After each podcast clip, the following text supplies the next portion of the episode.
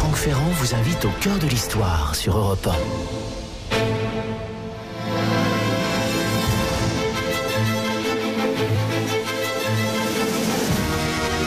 Au cœur de l'histoire sur Europe 1.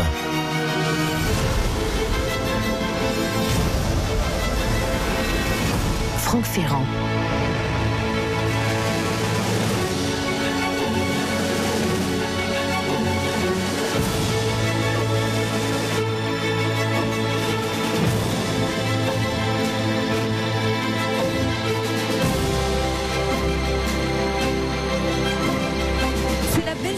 Du roi fou Charles VI, la princesse Valentine Visconti, que Franck Ferrand a choisi de nous faire mieux connaître cet après-midi. Bonjour Franck. Bonjour Anissa, bonjour à tous. Chaque fois que l'on prononce le nom de Valentine Visconti, je dois vous dire que me vient à l'esprit l'image de cette intime du jeune roi Charles VI, épouse du duc d'Orléans, qui tire les cartes à son beau-frère car elle était aussi experte dans l'art de faire parler les tarots. Nous allons redécouvrir ce personnage en compagnie de Muriel Gaudeferagu, qui est auteur d'un ouvrage très intéressant sur la figure de la reine au Moyen Âge. Et pour rester au XVe siècle et dans les ors et les velours de la monarchie française, vous nous parlerez ensuite des grands manuscrits médiévaux de la bibliothèque du duc d'Aumale à Chantilly. Oui, et c'est Clémentine Portier-Kaltenbach qui est allée feuilleter pour nous ces merveilles si richement enluminées. À mon avis, ça n'a pas dû lui peser beaucoup comme mission. Autant vous faire à l'idée que l'émission d'aujourd'hui sera aussi raffiné que cruel.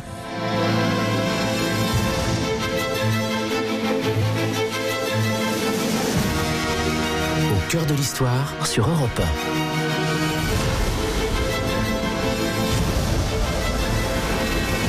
Franck Ferrand.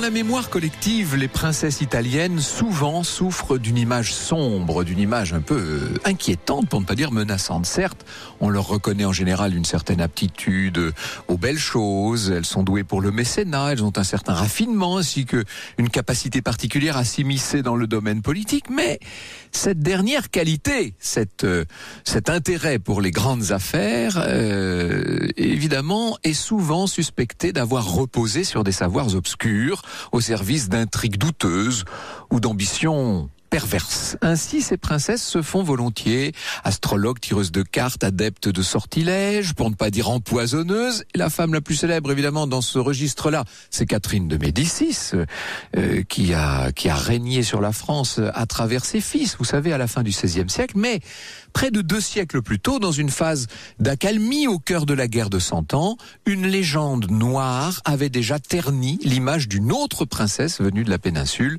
Valentine Visconti. Conti. Déjà son père, son père c'était Jean Galéas Visconti, était un homme controversé. J'emploie le terme controversé, c'est pour, pour rester, aimable. Poli, oui. oui, voilà. Et dans la seconde partie du XIVe siècle, il a mis en coupe réglée une bonne partie de, du nord de l'Italie sur fond de rivalité familiale. Il faut vous dire qu'il ne fait pas dans la dentelle. Ses méthodes comprennent le rapt, le meurtre, meurtre en série. Il assure sa position dans l'Europe de l'époque. Il va même parvenir à terme à se faire reconnaître duc de Milan. Et grâce à la fortune familiale, Jean Galéas a fait un très beau mariage puisque sa femme est la sœur du roi de France, Charles V. De cette union va naître, euh, enfin vont naître plusieurs enfants, mais une seule fille subsiste, Valentine donc, née autour de 1370. Cette petite princesse grandit en grande partie à Pavie, euh, vous voyez, Pavie, on est au sud-ouest de la Lombardie. Elle reçoit une instruction très raffinée, très très riche. Et alors qu'elle est adolescente, une proposition euh, vient de France. On la verrait bien épouser Louis de Touraine. Louis de Touraine, c'est le frère du tout jeune roi Charles VI. Tous deux sont donc, vous l'aurez compris, par la mère, euh, ils sont cousins de Valentine. Les tractations entre Valois et Visconti aboutissent à un accord. On est là en 1387, ça y est, l'union est conclue, sans que les deux époux, évidemment, ne se soient jamais vus. À l'époque, c'était toujours comme ça, très souvent en tout cas. En résumé, Valentine, en se mariant, apporte à la France énormément d'espèces sonnantes et trébuchantes, quelques territoires aussi, ce qui aura de graves conséquences dans les siècles suivants, des droits sous condition sur la succession milanaise.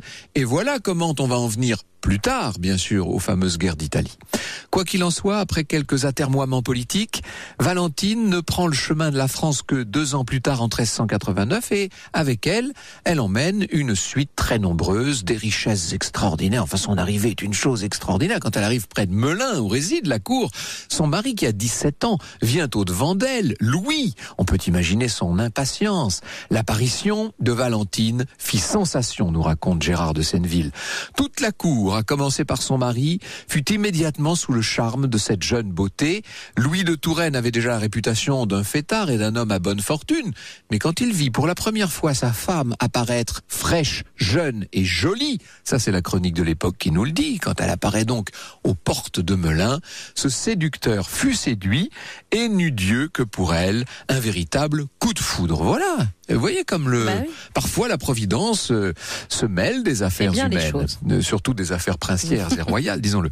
Louis et Valentine, qui bientôt vont être faits duc et duchesse d'Orléans, ont tout pour s'entendre. Ils sont jeunes, ils sont beaux, ils sont élégants, ils aiment s'amuser, ils partagent un goût commun pour les arts et en plus, ils semblent s'accorder parfaitement avec le couple royal formé donc par le grand frère de Louis, Charles VI, et par Isabeau de Bavière tous les quatre prennent l'habitude de vivre dans une grande proximité. C'est assez extraordinaire ce qui se passe. Vous savez que le règne de Charles VI est resté dans nos mémoires comme euh, l'un des pires de l'histoire de France pour des raisons que nous allons développer dans un instant, mais il avait magnifiquement commencé sous des auspices absolument euh, extraordinaires. À cette époque, la cour est jeune, on se divertit beaucoup, le quotidien est, rythmé par les fêtes menées donc par les deux jeunes couples, et lors des premières années à la cour, euh, Valentine semble promise à une existence, disons-le, tout à fait heureuse. Elle accomplit d'ailleurs aussi son, devoir en ayant vite des enfants.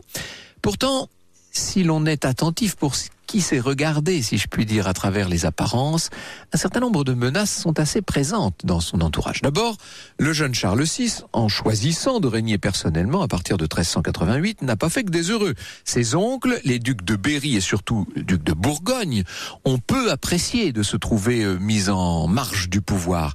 Ils trouvent d'ailleurs que le flamboyant Louis d'Orléans a bien trop d'influence sur son grand frère. Autre crainte que Valentine perçoit sans doute, la reine Isabeau, cette belle-sœur avec qui en apparence elle s'entend très bien, Isabeau pourrait avoir des raisons de ne pas l'aimer. D'abord parce qu'elle est autrement vive et ravissante qu'elle, certes, mais ensuite parce que le père de la princesse italienne a autrefois mis à mort le grand-père d'Isabeau, qui lui aussi était un Visconti.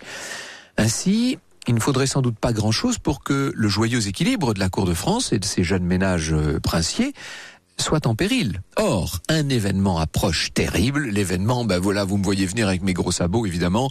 5 août 1392, ce qu'on appelle dans, dans les manuels l'épisode de la forêt du Mans. Ce jour-là, Charles VI commande une petite armée qui est en route vers la Bretagne.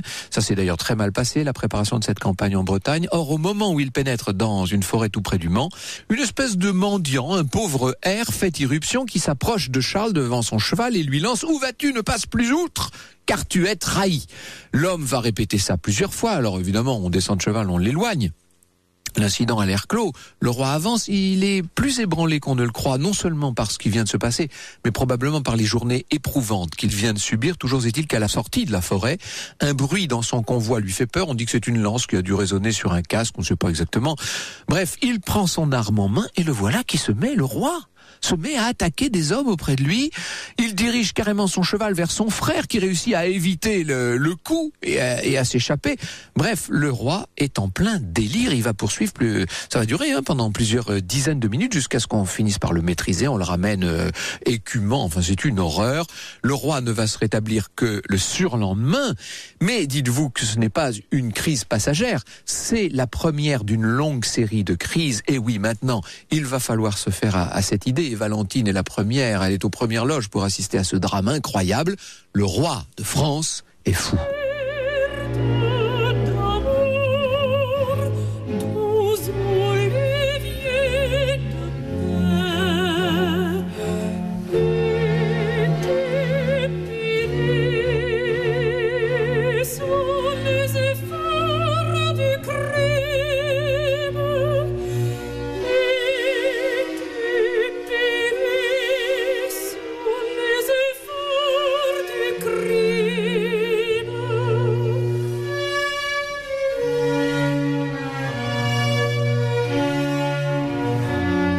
d'Orléans, guerrier, un extrait de l'opéra Valentine de Milan, un opéra composé par Étienne Nicolas Méhul à l'instant sur Europe 1. Alors Franck, vous nous racontez cet après-midi la vie de Valentine Visconti. Elle est la belle et brillante femme de Louis d'Orléans, le frère du roi Charles VI. Au début de son mariage, tout se passe bien. Hein. Même mieux que ça. Hein. Même mieux que ça, voilà, on ose espérer mieux. Mais voilà que le roi sombre en 1392 dans une crise de folie. On, vient de la, vivre à l'instant avec vous. Euh, à partir de cette date, est-ce qu'on sait déjà, est-ce qu'on comprend que la maladie du roi est inéluctable? On vit, oui, dans une espèce de terreur permanente. On se dit, mais quand ça va recommencer? Et ça n'arrête pas. C'est-à-dire qu'il y a constamment, il va y avoir comme ça maintenant pendant des décennies, hein, jusqu'à la fin de ce long règne, il va y avoir des périodes d'accalmie et des périodes de rechute. C'est assez effrayant. Les crises sont complètement imprévisibles. Le roi n'est plus du tout maître de lui-même. Et en plus, il y a des drames. Euh, rappelez-vous l'épisode du bal des Ardents, hein, qui a lieu pas très longtemps après tout ça, euh, en janvier 1393. Il y avait un bal à la cour. Le roi et cinq de ses compagnons se sont déguisés en bêtes sauvages, c'est-à-dire qu'ils se sont laissés mettre de, de la poix et des plumes sur le corps. Ils ont des, espèces de déguisements plein de, plein de feutrines, plein de, de choses très inflammables. Or, ils se sont enchaînés les uns aux autres, vous imaginez, et Comment est-ce que le feu a pris? On ne sait pas. Euh, certains ont accusé le duc d'Orléans. Toujours est-il que ça va être horrible. Hein. Les hommes déguisés prennent feu sous les yeux de la cour euh, horrifiée. On dit que Louis d'Orléans s'était approché d'eux pour les regarder de plus près et qu'il s'était approché avec une torche. Est-ce que c'est Louis qui a mis le feu? C'est complexe à dire, on n'en saura jamais rien pour tout vous dire. Le roi va s'en sortir miraculeusement en se camouflant dans la traîne de la robe de la duchesse de Berry, mais le traumatisme est grand.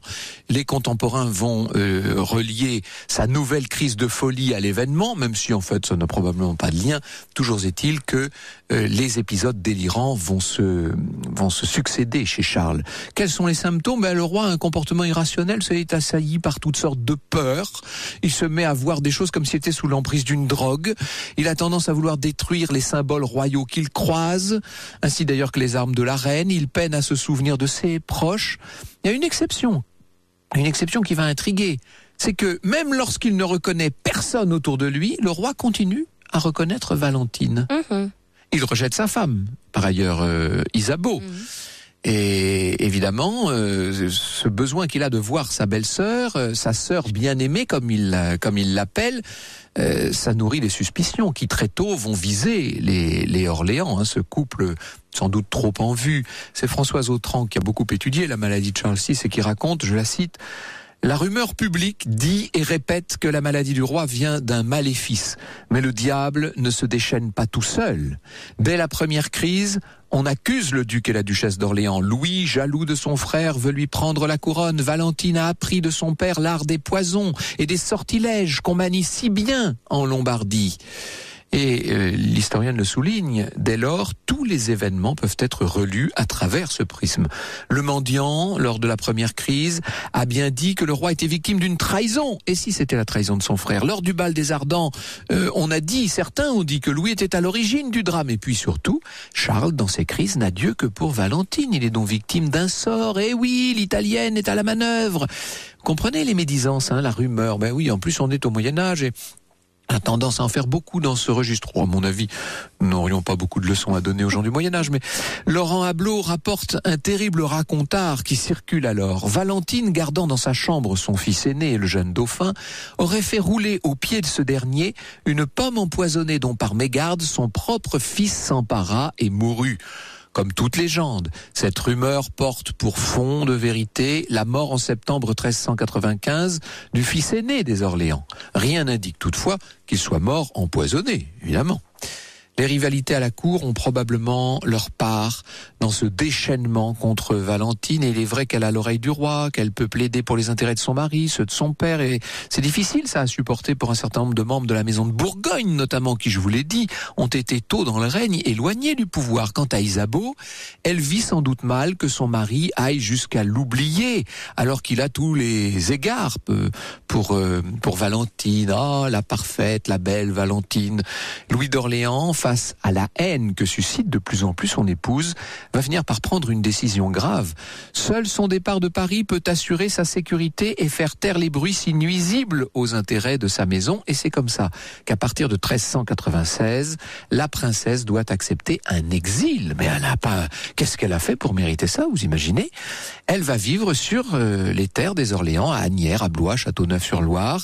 Alors elle n'est pas digraciée, elle est euh, simplement mise en congé, si vous voulez. On peut imaginer le dépit que ça lui cause. Louis ne l'abandonne pas. Il a même énormément d'affection pour sa femme. Il la rejoint souvent. Ils vont d'ailleurs encore avoir plusieurs enfants dans les années qui suivent. Louis va cependant la tromper beaucoup plus facilement maintenant. Euh, il a notamment un fils illégitime, le futur Dunois. Vous savez, oui, on est déjà en train dans, dans les prémices de la grande affaire Jeanne d'Arc. Politiquement, la folie du roi crée une vacance qui exacerbe les tensions dans la famille royale. Les rivalités politiques vont s'aggraver, surtout entre Louis et le nouveau duc de Bourgogne, Jean sans peur, hein, à partir de 1404. Les conflits se répètent, la haine grandit, et la haine va aboutir à l'impensable. Le 23 novembre 1407, en pleine rue à Paris, dans une rue qu'on peut encore voir quand on se promène dans le quartier du Marais, Louis est assassiné par des hommes de gens sans peur. C'est un crime impensable qui, qui sidère d'autant plus que la piste du commanditaire est vite remontée et qu'on sait qui est à l'origine. On sait que le duc de Bourgogne a fait tuer le duc d'Orléans. Valentine est veuve maintenant, elle a 37 ans. Elle a quatre enfants, dont l'aîné euh, a, 13 ans. Elle est complètement effondrée, euh, cette, euh, cette jeune veuve. Et c'est à elle, pourtant, de défendre maintenant sa famille, de se battre pour que justice soit un jour rendue. On peut dire que euh, c'est le début de crise effroyable à la cour de France et que pour elle, pour Valentine, c'est en quelque sorte le dernier acte de la tragédie qui est en train de, de se nouer.